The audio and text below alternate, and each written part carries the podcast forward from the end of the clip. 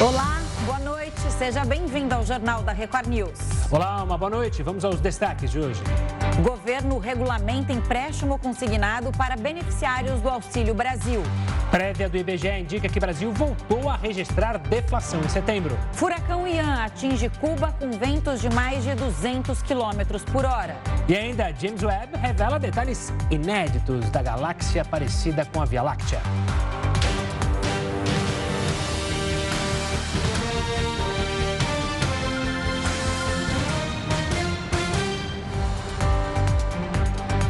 E a arrecadação do governo bateu recorde e superou 172 bilhões de reais em agosto, segundo a Receita Federal.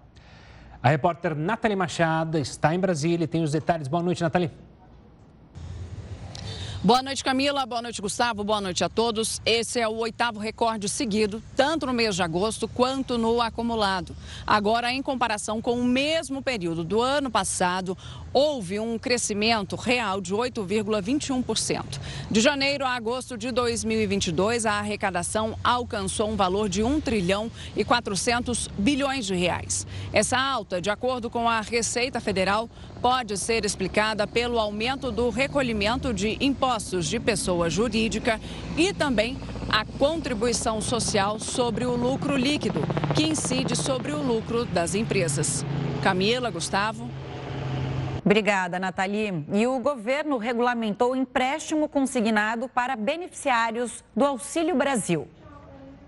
Neste tipo de empréstimo, o desconto das parcelas é feito diretamente na folha de pagamento. Com isso, os bancos têm a garantia de que as prestações serão pagas em dia. As parcelas não podem comprometer mais de 40% do valor mensal do benefício, ou seja, 160 reais. Geralmente as pessoas que têm o Auxílio Brasil, que recebem esse auxílio, estão numa situação mais vulnerável, uma situação vulnerável economicamente. Então, essas pessoas que já estão em uma situação economicamente mais vulnerável, mais delicada, se pegam um empréstimo, tem que ser com muito cuidado, com muita atenção. A regulamentação estabelece ainda que o número máximo de parcelas vai ser de 24 e a taxa de juros não poderá ser superior a 3,5% ao mês. A Secretaria Nacional de Renda de Cidadania, a SENARC, será responsável por fazer os descontos. Se o Auxílio Brasil for cancelado, o empréstimo vai continuar valendo até o final. Ou seja, mesmo se deixar de receber o auxílio, o beneficiário precisa se organizar para pagar as parcelas até o final do contrato. Olha só, o processo eleitoral reacendeu o debate sobre imposto único federal. Vamos ouvir o do Heródoto, que já falou sobre isso e sempre traz detalhes importantes sobre esse assunto, agora aqui conosco. Heródoto, uma boa noite. É, o próximo governo pode adotar essa ideia? Não é a primeira vez que se fala em imposto único, né? É verdade, Gustavo. Realmente não é a primeira vez, não. E isso provavelmente vai ficar para o próximo, o próximo governo discutir essa história se a gente pode ou não ter o imposto único. Por esse motivo, Gustavo e Camila, queria lembrar o seguinte: da importância que a gente tem em escolher os deputados federais que vão, que a gente vai, vai votar no domingo. Porque isso vai ser levado para o Congresso Nacional e vai ser levado para o ano que vem. Então, são, são os deputados federais que nós vamos eleger no próximo domingo, de todos os partidos, são 22. Bons deputados têm todos os partidos. Mas a gente precisa ter uma ideia, né? Como é que eles vão tratar esse, esse ponto. Agora, veja bem, agora há pouquinho a gente mostrou aí um dado dizendo que o governo arrecadou, bateu mais um recorde de arrecadação. É verdade.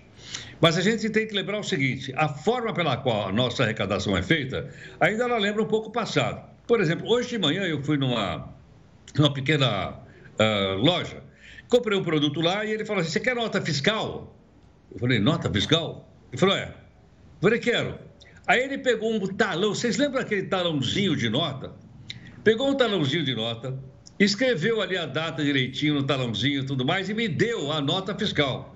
Fazia muito tempo que eu não pegava uma nota fiscal. E eu peguei a nota fiscal e disse: caramba, olha que coisa tão antiga que é essa de você ter que fazer uma nota fiscal para recolher o imposto. A proposta seria o seguinte: a proposta seria acabar com tudo isso. Seria pegar 11 impostos, imagine 11 impostos, ou tributos, como, como os juristas chamam, e transformar isso num único tributo. Esse seria então o Imposto Único Federal. Bom, mas e aí, como é que a gente vai pagar isso? Ele seria pago eletronicamente. Cada vez que a gente fizesse uma transação bancária, por exemplo, eu paguei o cidadão lá, ele não precisaria me dar, eu não precisaria dar nota fiscal para mim. Eu pagaria 1,26% de imposto. Só que se eu for comprar um cafezinho e pagar com o cheque, cheque dos vários, cartão de crédito, essa coisa toda, eu pagaria também. Então, todas as transações financeiras do país pagaria cada vez que você fizer uma transação financeira, pagar o táxi, se pagar com o cartão de crédito, pagaria 1,26%. Bom, com isso, o que acontece? Com isso, esse imposto é, novo, é, único, ele não precisaria ser declaratório. Muitas vezes você vê um departamento enorme dentro de uma empresa, um monte de gente trabalhando, enchendo aquela papelada toda, batendo no computador, então para pagar imposto, tem que declarar. Com esse imposto único, não haveria necessidade mais do imposto declaratório. E mais, todo mundo pagaria. Até as pessoas que têm trabalho informal pagariam, porque a hora que você pagasse para ela, ela então já pagaria 1,26%. Uma curiosidade: todo mundo pagaria? Todo mundo. Por exemplo, o cidadão que hoje sonega imposto, porque não declara, né? Ele pagaria. E olha, pode parecer um exagero, mas até o crime organizado pagaria o tal imposto de 1,26%. Agora, Gustavo, vamos olhar o outro lado. O outro lado é o seguinte: as pessoas dizem, bom, espera um pouquinho aí. É, hoje, eu já pago 34% de carga tributária no país. Cada 100 reais que a gente ganha, 34 é de imposto. Na é verdade? Muito bem. Só que é o seguinte: quem, a, a parte de imposto que não é recolhida é mais 30% do PRIB, do Produto Interno Bruto. Então, consequentemente, com esse imposto, todo mundo iria pagar. Você vai, pera um pouquinho, pera um pouquinho aí. Esse imposto, está me lembrando, vocês devem lembrar também, daquele famoso CPMF. Lembram dele ou não? O tal imposto sobre o cheque. Vira né? mexe, ela vai falar. Lembra desse? Sim. Pois é. Ele vigorou no país durante 12 anos e depois acabou sendo derrubado pelo Congresso Nacional. Aí houve uma, uma pressão muito grande e esse imposto foi derrubado. E outra coisa, a pessoa poderia fugir do pagamento desse imposto pagando com dinheiro vivo. Se eu pagar com grana, eu não pago imposto. Eu só pago se for através ou do cartão de crédito, ou do, ou do DOC, qualquer coisa do tipo. Então, ele funciona bem de um lado e funcionaria mal do outro se as pessoas passassem a pagar com dinheiro de papel ou de moeda. E tem mais um detalhe interessante que é o seguinte: ele pode ser um imposto cumulativo que quer dizer isso? Quer dizer, eu compro uma coisa, pago 1,26, aí eu vendo aquela coisa, eu pago mais 1,26, a pessoa que recebeu paga mais 1,26 e ele iria se acumulando. Mas quem defende essa ideia diz que isso é possível ser reparado e ficaria muito mais, ah, vamos dizer assim, muito mais fácil, muito mais simples. Mas, como eu disse, isso é um assunto para ser debatido e aprovado ou não no próximo Congresso Nacional do ano de 2023. Quem é mais prático? É é que essa história de pagar imposto declaratório com papelzinho é uma coisa que ficou lá pelo século XX.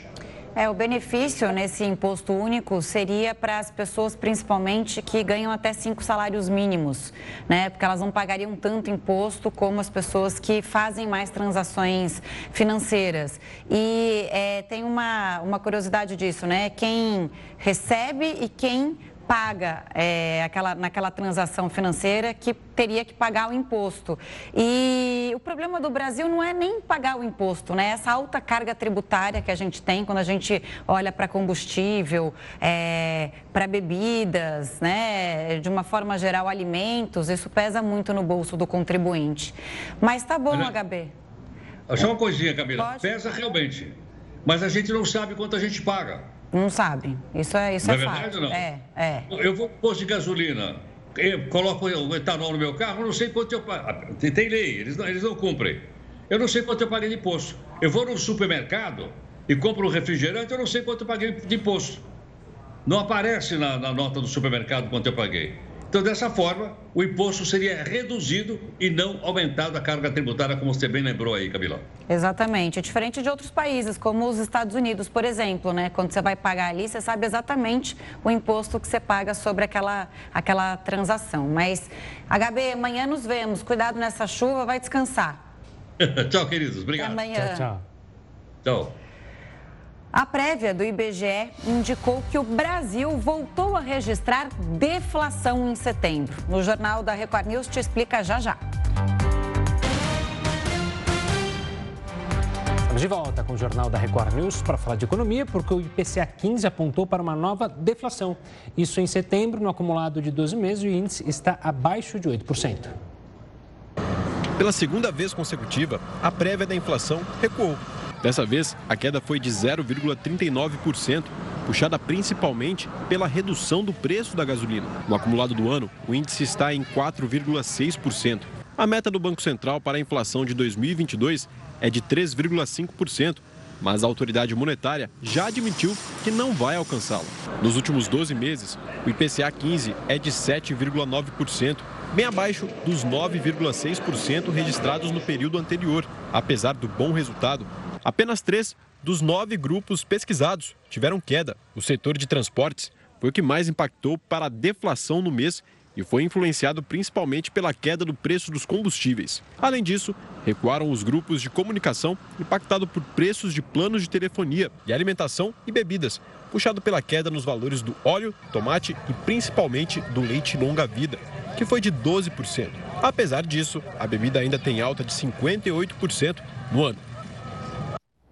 Como a reportagem mostrou, o segundo mês consecutivo de deflação. E para entender melhor se isso deve continuar nos próximos meses, a gente conversa agora com o economista André Braz, do Instituto Brasileiro de Economia da Fundação Getúlio Vargas. André, boa noite, bem-vindo mais uma vez ao Jornal da Record News.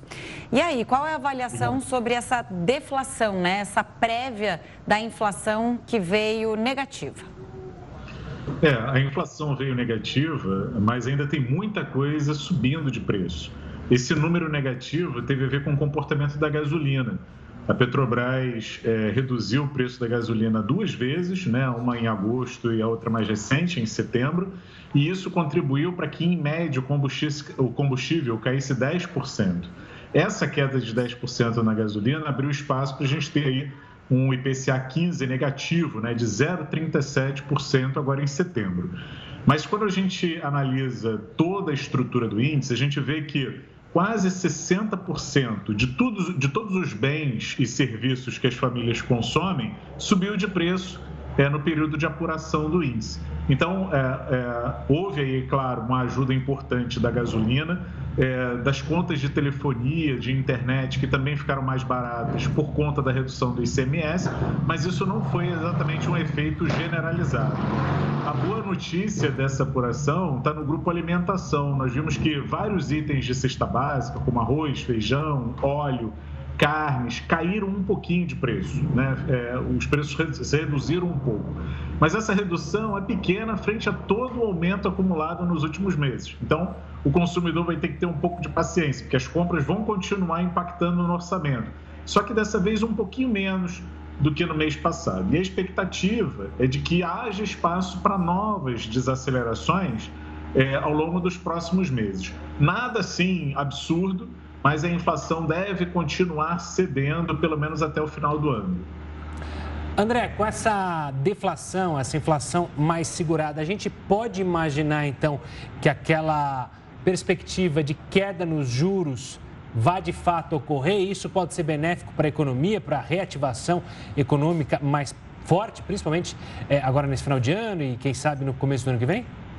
É, ainda é cedo, né? Porque, como eu disse, é, apesar desse número bem negativo, é, o efeito ficou concentrado em poucos itens do orçamento, né? 60% de tudo aquilo que a família compra subiu de preço. Então a inflação ainda persiste, ainda ameaça bastante. Né? Tanto é que a autoridade monetária, o Banco Central, já admitiu que, na, que não vai cumprir a meta de inflação para esse ano, que seria colocar a inflação em 3,5% em dezembro. A gente deve fechar o ano com uma inflação em torno de 5,7%, 5,8%, quer dizer, bem acima da meta estabelecida pela autoridade monetária. Então, por conta disso, ainda é cedo a gente ter expectativa de, de baixar juros muito cedo. Eu acho que esse juro vai se manter elevado é, por mais alguns meses, exatamente para impedir que esse processo inflacionário é, se recupere e continue aí é, diminuindo o orçamento familiar. André, aquela coisa, né? A inflação está tão alta que qualquer é, redução nos preços a gente comemora e já sente muito o efeito disso, né? E aquela coisa que você vai para, para o supermercado, você nunca sabe se vai comprar o tomate ou não, porque mês ele é vilão, mês ele tem deflação, é, que foi esse caso, né? Teve uma redução de preços, não deflação, mas uma redução de preços. De qualquer forma, me chamou a atenção é, essa baixa de preços de alimentação, porque esse grupo vem bastante pressionado ao longo dos últimos 12 meses. É, existem dois efeitos importantes aí dentro de alimentação. Um é o efeito sazonal, né? Existem épocas do ano que a oferta de alguns alimentos fica, fica muito reduzida. Era o caso do leite, né? Mês passado o leite era um dos vilões da inflação. Né? Em um mês só o litro de leite chegou a subir 25%. E agora o leite é, passou para o rol dos, dos alimentos que estão mostrando alguma redução. Isso é efeito sazonal. A gente estava dentro de uma estação de, do ano em que o volume de chuvas é menor e esse volume de chuvas menor não contribui para boas pastagens. E o gado, não encontrando alimento farto, também produz menos leite. Mas agora a gente já está entrando na primavera, então o volume de chuvas começa a se normalizar, as condições de pastagem melhorando, a oferta de leite aumenta e é provável que a gente veja novas reduções do leite nos próximos meses. Né? Mesma coisa acontece entre os alimentos em natura, né? hortaliças, legumes e tal, é, começam a ter uma oferta maior agora, num período mais favorável do ano. Ah, mas e, e, também existem outras ajudas né, dentro desse rol de alimentos. Né? O mundo, quer dizer, outros países como a China e a própria Europa estão atravessando também por um período mais difícil, estão desacelerando, essas, essas grandes economias estão com previsão de crescer menos. E isso também diminui né, a, a, a, demanda né, desses países. E aí a gente já começa a ver preços de grãos importantes, como soja, milho, trigo, desacelerando. E a gente sabe que essas commodities são importantes matérias-primas para alimentos que a gente consome. Né? O trigo é importante para pães, massas e biscoitos, o óleo, o, a soja é importante para o óleo de soja, e a gente já começa a ver esses alimentos desacelerando. Então, essa, é, essa desaceleração. Perdemos o contato com o André, que ele falava sobre a inflação. É, a gente tenta retomar o contato, mas deu para entender bem o cenário atual sobre a deflação no Brasil, sobre os índices de preços. O furacão Ian atingiu Cuba com ventos de 205 km por hora. A gente vai falar sobre esse assunto, mas em instantes. Não sai daí o Jornal da Record News. Volta já. O furacão Ian tocou o solo de Cuba nesta terça-feira. De acordo com o Centro Nacional de Furacões dos Estados Unidos, ele chegou até o oeste de Cuba.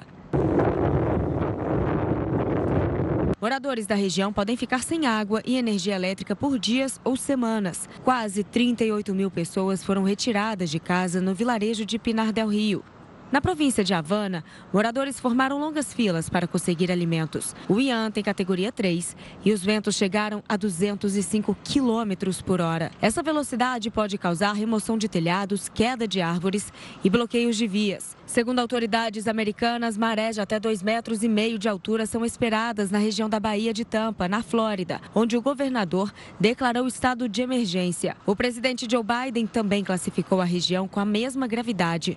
Isso permite a liberação de fundos de ajuda federais. Quase 5 mil membros da Guarda Nacional se uniram aos 2 mil soldados do Tennessee, Geórgia e Carolina do Norte para combater o furacão. Até a NASA teve que mudar os planos de lançar o foguete da missão Artemis 1. Ele precisou ser retirado da tampa de lançamento e foi rebocado para um prédio. A Record News, que completa hoje 15 anos, é o canal de notícias mais confiável do Brasil, segundo o tradicional anuário do Instituto Reuters e da Universidade de Oxford. No quesito confiança do público em relação à marca, o jornalismo da Record News aparece no topo do ranking, sendo considerado confiável por 61% dos entrevistados. A Record News, assim como em 2021, segue entre os veículos com maior alcance digital. A pesquisa, conduzida pela YouGov, foi realizada por meio de um questionário online entre janeiro e fevereiro deste ano. E a Rússia anunciou que 96% dos eleitores defendem a anexação das regiões ucranianas. O resultado parcial foi divulgado pelo governo nesta terça-feira e reflete a escolha de votantes originários das regiões envolvidas, mas que estão na Rússia. Os votos dos moradores locais ainda não foram divulgados. Com a vitória parcial, Vladimir Putin pode anexar as áreas e declarar invasão caso tentem recuperar o território. A Ucrânia já afirmou que não reconhece os plebiscitos e chamou a consulta pública de falsa. O telescópio James Webb revelou detalhes inéditos de galáxia parecida com a nossa, a Via Láctea. A gente te conta já já. Milhares de japoneses e autoridades de diversos países se reuniram para o funeral de Estado do ex-primeiro-ministro Shinzo Abe. Ele foi baleado durante um comício em julho deste ano. As cinzas foram levadas para uma arena na capital japonesa. Mais de 4 mil pessoas acompanharam a cerimônia, incluindo os integrantes da família imperial do Japão. As homenagens ocorrem em meio a protestos por causa do valor investido no evento cerca de 64 milhões de reais. E não se esqueça, você tem um compromisso marcado para essa noite. Hoje tem informação da roça e a Fazenda News traz todos os detalhes para gente.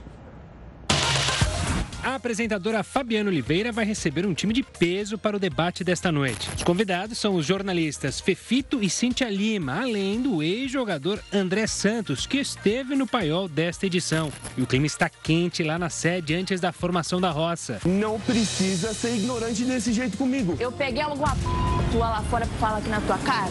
A indicação dos peões vai ficar ainda mais interessante porque Deolane foi a vencedora da prova de fogo nesta segunda-feira e pode interferir na votação. Ontem, a jornalista Letícia Senna e o casal João Haddad e Luana Andrade estiveram em A Fazenda News e adiantaram como a advogada pode mexer nessa formação. Chay vai indicar, né? Ele já falou quem ele vai indicar, que vai ser o pessoal, a Bia, né? Então acho que vai mexer bastante ali. Emoção é o que não vai faltar para essa terça-feira. Então você já sabe, a Fazenda News começa logo depois de A Fazenda. Não perca. Convida todo mundo aqui para o nosso debate, família toda, vamos nessa? E o super telescópio James Webb capturou imagens da galáxia IC 5332 ou 5332, enfim. Ela está a 29 mil anos-luz da Terra e se parece justamente com a nossa Via Láctea. Detalhes inéditos foram revelados com as novas fotos. Segundo a NASA, os ossos da galáxia, regiões escuras que ficam escondidas pela poeira cósmica, foram observadas pela primeira vez. Isso só foi possível porque o James Webb tem instrumentos que chegam a temperaturas de menos 266 graus Celsius. Por não ter ferramentas frias o bastante, o telescópio Hubble, que é o anterior ao Webb, não conseguia enxergar essa região. O Jornal da Record News fica por aqui. Muito obrigada pela companhia. Uma ótima noite e fique agora bem acompanhado com o News às 10 e a Renata Caetano. Tchau, tchau.